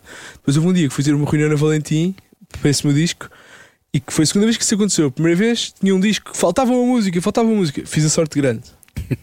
E a segunda vez faltava, falta uma música. Bem, eu fui para casa pensar o que é que este gajo quer mais de mim, já não consigo mais. Tinha o piano, o que é que queres mais? E, pensei, e agora refrão, tenho ali da outra. Então juntei, juntei e aquilo muda de tom a meio e tudo. E pensei, ah, isto ali fica mal. E mandei para o Nuno, para o Nuno Rafael, que estava a produzir o disco comigo, ele estava em casa de Sérgio Godinho. E eu, eu cantava aquilo assim: O que é que queres mais de mim? Assim, meio aberto, o que é que. E, e e o, o Rafa manda-me um voice que o Sérgio diz assim: Ó João, experimenta fazer assim: O que é que queres mais de mim? E foi o gajo que me deu essa cena. Partir a, coisa direitinha. Tão fixe. Eu hoje em dia, como produtor, estou sempre a dizer à malta para não cantar à Beto e para se perceber as palavras todas e os fins das Não palavras. cantar à Olha eu vez. cantar à Porque eu trabalho com algumas betas. Também te- não, não, ninguém esconde. É assim, não, não pode ser tão à Lisboa. como diz Pois o é, Miguel mas há Araújo. Lisboa, assim, Pois, pois, pois. as lisboetas É os, os comem muita coisa. Os tses, e sim, é um bocado. Tipo, não podes dizer ridículo, tem que ser ridículo. Ah, mas eu não digo ridículo em casa, pá, mas daqui na música tens que dizer. Porque isto, isto é para toda a gente ouvir. É ridículo dizer ridículo. Pois não, é. não, mas tem que ser. Claro. Para chegar a sobrancelha e a malta perceber o que é que, tá- que, é que estás, a, que é estás, a, estás a dizer. Não, mas às vezes essa forma de cantar à beta é assim um bocado cool, é só ser cool. Sim, não o é? Tiago Betancourt faz, fez uma É isso que eu ia carreira dizer. com isso, não é? Sim. Eu vou dizer o Jorge Palma e o Tiago Tencourt. O Jorge Sim, Palma é, bem, é, é- é- sim, é isso, é o que tu dizes, é cool, é cool, é assim. meio displicente, também Yeah, tem, tem é aquela cena de. Sim, o Jorge Palma é uma coisa, não é a Bete. Não, o Jorge Palma não é a Beto, mas o Jorge Palma também tem isso. Que é É, é aquele ar, é aquele, aquela Ar de persona, tipo ar de rock. Não, Carta não. Rocker Beto. aquele ar eh, blasé que ele tem, né? Assim, Sim, Sim. blasé, mas o- o um Betancourt também blasé faz isso. Profundo, o Betancourt Sim. também faz isso. Blasé profundo. não é? O Betancourt- É um bom nome para a, autogra- para a autobiografia de Jorge Palma. Blasé profundo. o- Eu não- Jorge Palma. Eu não quero saber de nada porque estou concentrado. Sim. Exatamente. Há muita coisa a acontecer aqui. Não, tipo, o Palma, o Palma é um gênio. Eu, eu Eu dia estava no, meu- no meu carro e aquilo, o iTunes começou a dar um disco ao vivo dele que é o Tempo dos Assassinos. Sabes qual é que Ah, é? sei, sei, sei. Que é ele no, no Vilaré. Eu fui ver esse Esse concerto. disco é muito bom. Aquilo acho que foram três concertos. Eu fui a um deles e lembro daquilo de ser completamente pá, life changing. Tipo, foi assim daquelas coisas. Foi quando vi uma carta em Liverpool em 2003. Pensei, pronto, é isto. Isto não, não sei se vai dar para fazer isto, mas é, é para aqui que temos de trabalhar. que era demais. Tipo, tu- há coisas que tu vês assim, há, há momentos muito práticos. Eu lembro perfeitamente de estar a compor com o Miguel para o nosso disco de Menos e João Só e estávamos assim frente a frente a fazer a primeira música e quando aquilo fica pronto foi a primeira vez, acho que é raríssimo eu compor, só compus com o Miguel e acho que com a Nena, assim a meias. Fizemos uma música para uma, para uma novela da TV para a personagem da Inês Aires Pereira que vamos lançar. Sim. Não vai ser neste disco, mas vai ser noutro. Vai, há de sair, mas vai ser um dueto dos dois, não vai ser. Estes duetos as músicas são minhas, por isso não. Esta não faz parte. Mas foi a primeira vez que eu com o Miguel eu senti, pá, isto é mágico, é magia aqui a acontecer, ninguém sabe como é que isto aconteceu agora. Sozinho levas-te menos a sério. Qu- Quando, quando, quando estás com outra pessoa a validar o teu trabalho, eu, eu penso muito não lerem nenhuma carta nem a compor no princípio assim. Eles diziam aquele, aquele programa com o Rick Rubin que uma carta tem agora, Sim. que fizeram, em que eles diziam que não havia dictafones, não havia. Blocos de notas havia, mas tipo, eles tinham que bater nas canções para se lembrarem delas no dia a seguir. Então eles diziam que tinham que escrever memorable songs because we had to remember them. Exato, senão esqueci, nunca mais lembravam, pois é, é verdade. Pois é. E, e, e eu nessa altura ainda era um bocado assim: tu tipo, fazias a música de manhã, ias almoçar, depois à tarde, ainda nos lembramos como é que isto era. Agora não, qualquer. Eu abro o meu dictafone e tens 4 segundos de lá lá lá, o gajo já sabe fazer aquilo às 2 da tarde e às 5 da tarde acabaste com o agora, o que, o que é Nanani. que eu quero fazer com isto? Às vezes, mas mas eu, eu muitas vezes eu agora faço, faço canções, estou sempre a apontar coisas que me dizem e sempre. Mas tenho uma nota partilhada com a minha mulher que ela vai lá pondo coisas que lê e frases ou, ou links para, para cenas para dar. Pá, eu sempre que estou assim seco de ideias, vou lá e sai-me sempre uma coisa qualquer. Quem é esse? É uma nota de texto corrido com frases. Se não for isso, podes, podes sempre ir almoçar fora e estás atento às conversas dos- das mesas do lado, não Também é? Tu o teu pai gostam de fazer isso, já Ai, eu adoro fazer O isso. meu pai e eu não podemos ir almoçar fora os dois. Ai, eu, eu calados e o o João também todo. somos assim, estamos sempre. Sim, sim. Estamos calados o tempo todo a ouvir a mesa de lá. Mas depois já mete isso nas músicas. Eu sim. F- N músicas já fizemos. A Eu uma vez fui com a minha mãe almoçar aqui ao Pátio Bagatela, jantar aqui ao Pátio Bagatela. Pai, tivemos 45 minutos calados, porque na mesa ao nosso lado estavam duas mulheres em que nós não percebemos o que é que tinha acontecido. E, porque nós apanhámos a conversa no mas estás melhor, não estás? sim, sim, agora desde que aconteceu aqui. Ah, mas já sentes que. E era uma, eram 40 minutos disto, em que tu não percebeste. Pá, se houve um crime, se houve o que é que seja, nós estivemos intrigadíssimos. Pensamos, o que é que aconteceu? Pai, estava mesmo cheio de vontade de dizer, desculpa, posso só dizer mais ou menos, só assim, um, só assim um bocadinho mais de narrativa, que isto aqui Dá é vontade de muito. dizer, olha, contextualize para eu perceber. Sim. Não estou agora aqui. Às vezes falem mais alto que eu não percebi. tu eras capaz de fazer isso. Mas desculpa, não percebi a última palavra. Posso? Pode falar mais alto, porque eu, eu tenho, que- tenho que ouvir tudo. Mas eu, no, no Pátio Bagatela, eu acho que eles perceberam que tu ias e disseram: hum, vamos, aqui, vamos aqui brincar com o João Só, Não, que não eu era, João, não era, não era É tão não- acho que não foi. É das coisas melhores aí para um café sozinho Sim. ou acompanhado, mas se a outra pessoa estiver na mesma onda Sim. e ficar a ouvir. É ótimo. Pá, é passa muito ao lado. Eu, não consigo, eu acho que não consigo isolar as coisas. Não, Tão Não, estou sempre atento a tudo, portanto depois não consigo fazer o que está É, mas aqui. com o que pode está- estar, porque se não interessar, vais a Vais a outro. outro. Sim. É, é mudar de canais, é mudar de sim, canais. Exatamente, fazes zapping Fazer zapping de conversas. num café, é ótimo. Há assim uma frase que te lembras de uma música tua que tenha sido assim de uma coisa dessas? Num café, num café, num restaurante. Ah, há de certeza. Há, há- há canções inteiras. Tenho uma música do meu segundo disco que é o Diálogo de Surdos, que era, foi uma homilia de um padre numa missa.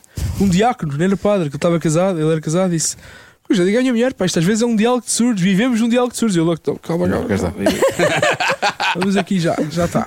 Já à tarde, já foi. E estava sempre à coca. E muitas vezes, e, pá, e mensagens que me mandam de amigos meus, tipo com grandes máximas, assim, aquelas mensagens eternas que nós não queremos ler tudo, de repente há ali uma coisa no meio, ah, que maravilha.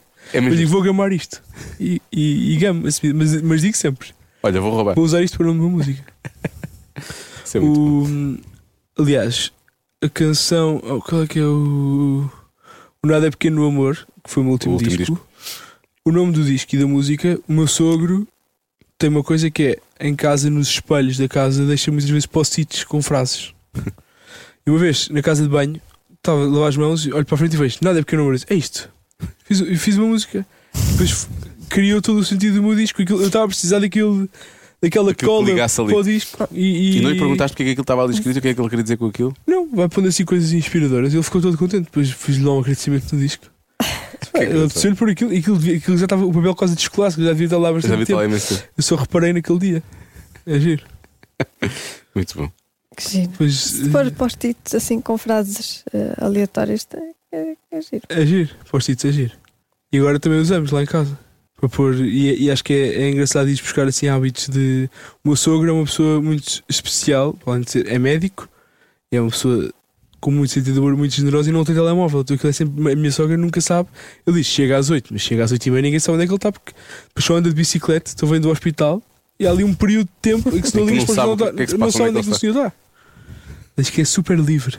Diz que depois outro dia eh, não gosta nada de televisões e de ver televisão. Então, sempre que vamos a um restaurante ou assim, não pode haver televisões por perto. E no dia descobri porque é que é, porque lhe pergunta diretamente, não é porque, não é, porque é anti-televisão, diz que aquele se está à frente de uma televisão, fica bem colado tipo só- criança. pois. Então ele tipo foge da tentação dos ecrãs. Achei que era uma coisa muito mais hum, de posição Da versão, de sim, sim, anti-ecrã. Mas não, Não, não, é mesmo. é mesmo que ele é atraído por Sim. aquilo. Assim, é consciência. Sim, é engraçado. Então, Eu gosto que ele, ha- haja um, um espaço na vida dele que é um buraco negro. As pessoas, ele está livre nesse momento, realmente. Não, não, Vai, espera coisa, isto precisa de uma- Imagina eu agora ir para casa. sim, sim, nós para casa, livres. sem telemóvel, Então e pá, era. ninguém sabe onde é, que- onde é que está. Isso- Eu lembro perfeitamente disso. As asneiras que podemos fazer e que não está nada documentado, nem filmado, nem. O, o filmado É é, fotografado. Acima de tudo, vês- filmado, sim, isso hoje em dia. Que horror. Meu Deus. Tu vais para um sítio qualquer e tens as pessoas assim, a Pois, rir, pois. para nada. Não estou a ver nem o filme, nem o que estou a filmar. Nada. As pessoas não estão a ver nem o que estou a filmar, nem o que está a acontecer. Estou assim, olha, num limbo. E nos concertos é a mesma coisa. Uau. Estão a ver, a ver a ti através do ecrã do telemóvel, que é Sim. uma prova isso. Pá, podem estar a ver em grande. Depois, eu lembro perfeitamente de ver o Jack White ao Coliseu e no início aparecia um mestre de cerimónias e dizia assim: é proibido tirar fotografias. Mas está aqui a nossa fotógrafa, que até é muito bonita, para que era uma, tipo, parecia uma modelo tirar fotografias. E no fim do espetáculo vocês vão aqui ao site e estão aqui as fotografias de concerto. Bem, não há altas fotografias. Yeah, para que é que é? Para que Olha, é que- por acaso, Altas é fotografias. ótimo. Sim, sim. E a malta pode sacar e gravar, tá bom. E tens o Jack White e a banda tipo em 4K. Não tens aquela coisa de meio fajuta de termina. Yeah, yeah, yeah, sim, sim, sim. Vou pôr no Instagram. Mas aquilo foi tipo um statement. Eu achei aquilo uma. Por acaso é uma Isso é uma excelente ideia. Acho que é uma ótima ideia, por acaso. Tens um fotógrafo in-house que disponibiliza as fotografias para Claro, quem quer. obviamente. Todos Pois. ficam bem e pelo menos. Sim. Estás tive- ao mas, mas acho que está pior que nunca. Não tive filmagens do concerto dos Guns agora. Era só telemóvel, era um Claro. mar. Parece- Claro, é. claro. Mas eu acho que para um concerto com, sei lá, não sei quantas pessoas lá estão, mas 30, 40 mil pessoas. Sim. Para eles, aquilo, no barulho das luzes, como tu sabes, Sim. estás em cima de palco, eh, percebes, percebes isso. Mas estás num auditório, É horrível. pá, deve, ser, deve ser péssimo, porque parece que as pessoas nem estão atentas ao que Vais com aquele flash na testa, porque depois para teres luz tens que, tens que. Deve ser tão estúpido. É muito estúpido. Isso não faz sentido nenhum. As pessoas abdicam de viver as coisas para criar memórias que não vão, que depois não vão rever. Vais Claro. ver aquilo que é uma vez, eh, duas vezes, nem isso. Pá, muitas vezes não vês. Ver depois quando vais apagar coisas, Pois a, tens falta de a tua espaço. memória é de estares a filmar, não de estares num É a concerto. febre da documentação, de, de, de- de documentar as coisas todas. Eu acho que isso é uma das coisas que hoje em dia a, a vida está mais apressada por causa disso. Tu tens, tens urgência de chegar a todo lado, urgência de ter tudo documentado. As pessoas vão, vão fazer uma viagem. Eu, eu vejo pelos grupos de WhatsApp da minha família. Eu vou agora a um casamento em Itália. O primo meu casou com uma italiana. Aquilo é quase documentado ao minuto. Foste tu disseste. Aquilo é quase ao minuto do que é que se passou lá. As pessoas a mandar fotografias, tipo, é, é quase como se tivesse datado, mas nem nós lá tivemos, nem eles lá tiveram, porque eles estiveram todos a filmar e nós estivemos todos a ver em em Lisboa, por isso não. não- tem. Eu, a, mim, a mim é uma coisa que me faz muita confusão, e isso entra para aquela onda de, dos managers e da malta. João, olha as redes, pá. Ah, pois é. Eu meto o que me apetece e normalmente são coisas parvas, a maior parte das vezes. Ou coisas de. Está aqui uma coisa tuas, que eu me é? orgulho muito. Está aqui isto. Uma coisa que eu acho que é importante, que pode ser importante naquele dia pôr, mas acho que há uma necessidade de, de- da pessoa mostrar que está aqui, aqui e agora a fazer isto. É uma. Eu não, não, não curti muito assim. Agora até apaguei as aplicações do ecrã principal do telemóvel e para ir lá tenho que escrever mesmo Instagram.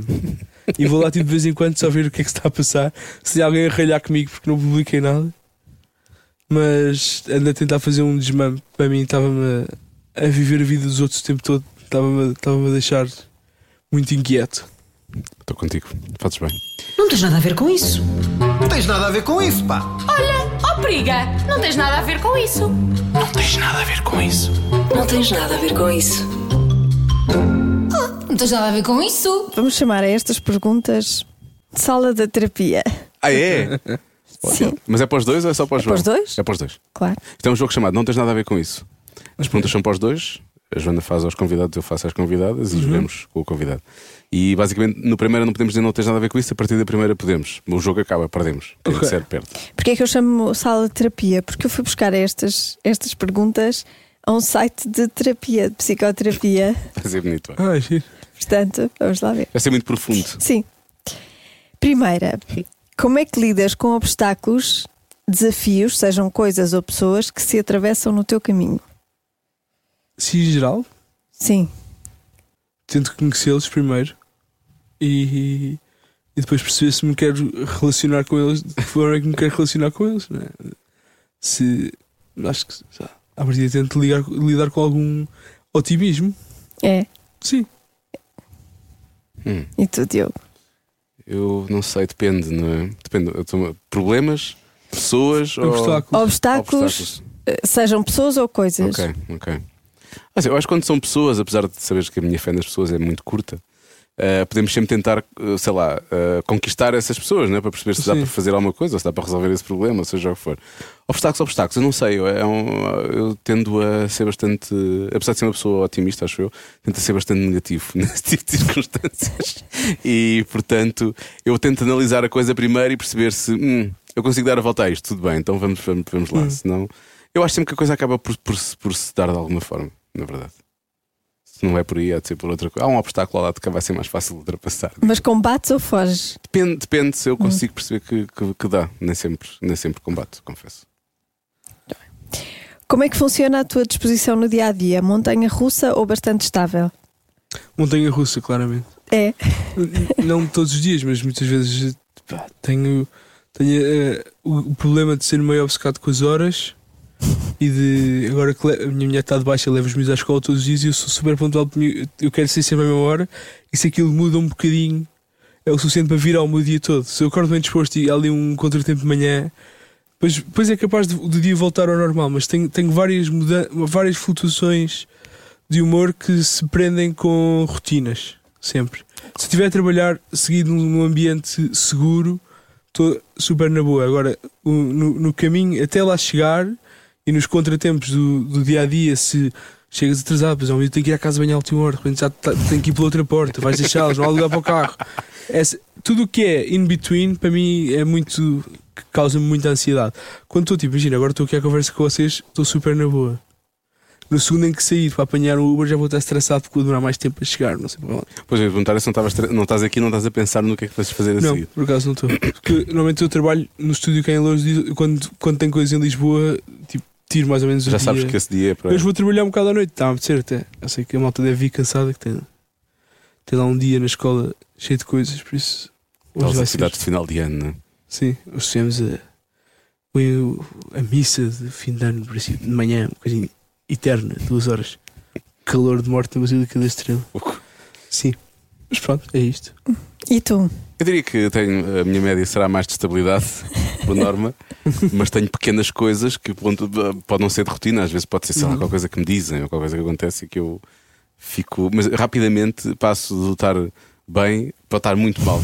E depois, quando estou muito mal nesses momentos, tudo, tudo é mal no mundo, tudo está mal, todo, ninguém gosta de mim, eu próprio estou farto de Sim, mim. é, sim. É uma cena tipo, fico irritado com tudo e com mais alguma coisa, e depois, passado, sei lá, 15 minutos, acontece qualquer coisa fixe que nem é nada de especial. Ah, tudo bem, afinal. Para visto ter pensado aquilo Sim. há pouco. É muito assim. Sim. Mas diria que há mais estabilidade do que instabilidade. Mas é fácil chegar à instabilidade. O que é que aconteceu com as pessoas que não perdoaste? Que lugar é que ocupam na tua vida? Ah, pá, está super deep. não houve assim, não houve assim. Por acaso está super dito. Não está. Eu também achei. Eu pensei, porquê que, os meu- porquê que o meu terapeuta nunca me fez estas perguntas? Fiquei um bocadinho indignada. ofendida, ficaste Fiquei ofendida.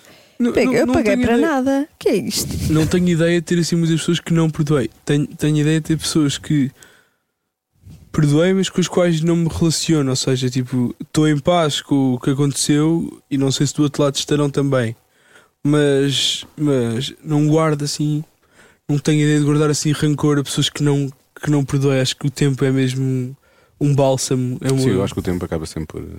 Então, e, e é engraçado quando tu mais para a frente voltas a estar com pessoas com quem tiveste algum problema para trás e, e não é como se nada tivesse passado, é o contrário, é passou, mas já, já percebemos o que é que se passou e não vamos fazer da mesma maneira. Tenho, tenho vários amigos, grandes amigos, tenho dois ou três de hoje em dia, que da altura das bandas, quando era mais novo.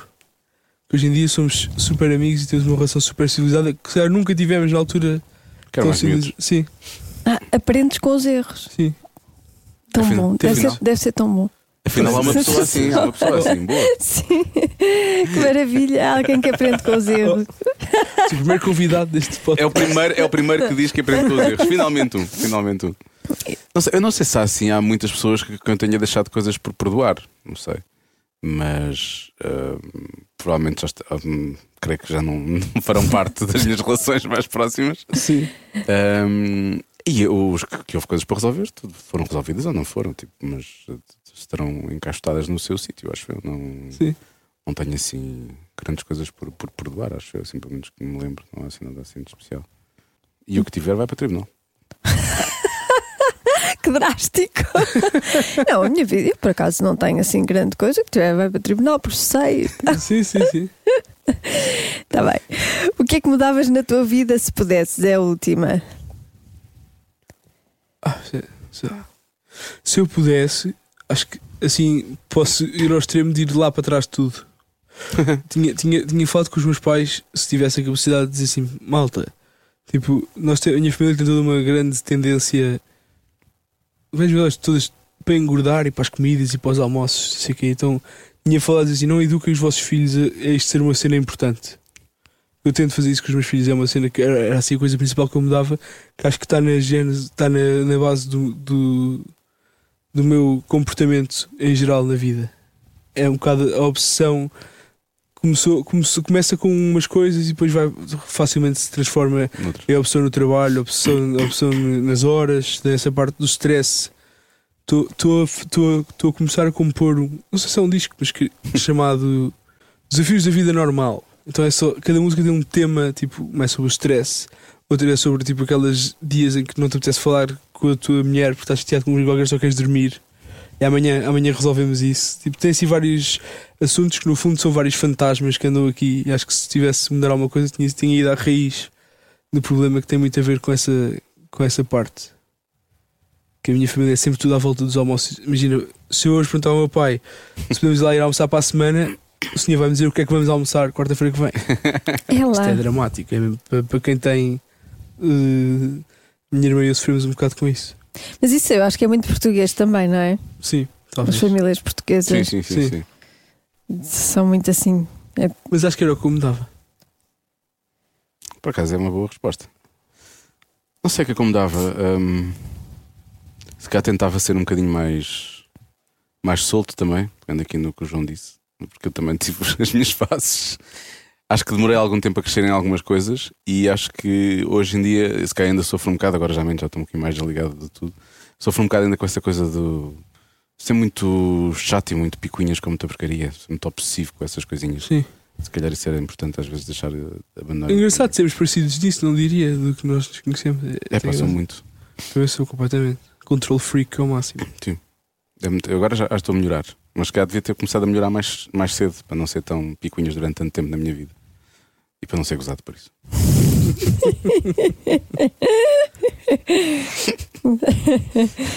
não sei, e, e se calhar as paredes lá de casa, mudava as paredes lá de casa por causa da umidade, mas isso ainda vou a tempo, ainda vou ter que, Sim, isso podes mudar Isso a qualquer ter- momento. mais cedo ou mais tarde vou ter que fazer isso, vou ter Sim. que partir ali qualquer coisa.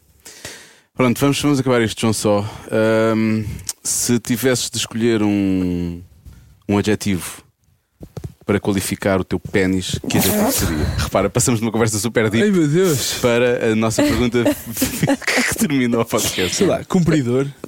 não, não, não, Não é cumpridor, não, não, é cumpridor. sim. Cumpridor é positivo. Cumpridor é bom, sim. Um bom adjetivo. É bom. É bom, é.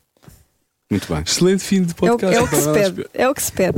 Olha, eu espero que sejas cumpridor ao nível de tens de escrever a autobiografia. A autobiografia não pode ser, mas a biografia de Rui Veloso, não te Ai meu esqueças. Deus. Pois é. Pois é? Imagina, podes vir cá às Ou 4 da video, manhã. videocast. Podes fazer uma série de videocasts. Com podes ele. fazer também, exatamente. Seja Em vídeo é giro. contar histórias. A ver? Não te esqueças disso. Se puderes ajudar o Jorge Palma com isso também, mais uma, uma dica fixe. Sim. Não te esqueças, a tua mulher tem que cantar contigo para, o- para o disco das Sim. mulheres. A música do Eu é que sei. A música do Exei embalada. Vais ter que apresentar aqui no Vem Já aqui ao Já faz se faz tarde, nunca às manhãs. claro. Eh, Nunca, nunca. Amanhã nunca é para gostar.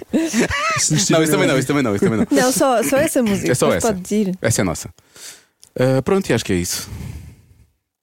Olha, fiquem sem, gostei muito deste bocadinho. Gosto muito de conversar com vocês. Obrigado, nós também. Ah, e liga a Carolina Deus, Volta vamos já esquecer sempre. deste dia. Pois é, que ela Ela ligou há ligou. bocado, ela ligou há bocado. Um abraço. Cada um sabe de si. Com Joana Azevedo e Diogo Beja. Eu quero dizer, eu acho que cumprimos. Cumprimos, cumprimos não é? Sim, eu, quero dizer em relação ahm, ao que acabamos de ouvir, Sim. que há uns que prometem E, e, há outros, outros que cumprem. Muito bem. Pois é. Então, para lá do João Só, queremos que o João Só tenha programas de televisão e podcast, queremos que ele vá para a política também, é isso, não é? Sim, eh, ele vai para onde quiser. E nós prometemos estar cá para a semana. Nós vamos para onde quisermos, voltamos sempre aqui onde somos felizes. Ai, que horror. Isso é para quê? Isso é Não o quê? Política? Autoajuda? Não, é. Isto era um programa da RTP. Ah, Facebook. É um programa de Um Facebook. programa de Facebook, pode ser um live de Facebook. Live. Estamos sempre onde somos felizes, que é aqui. Até para a semana. Flores.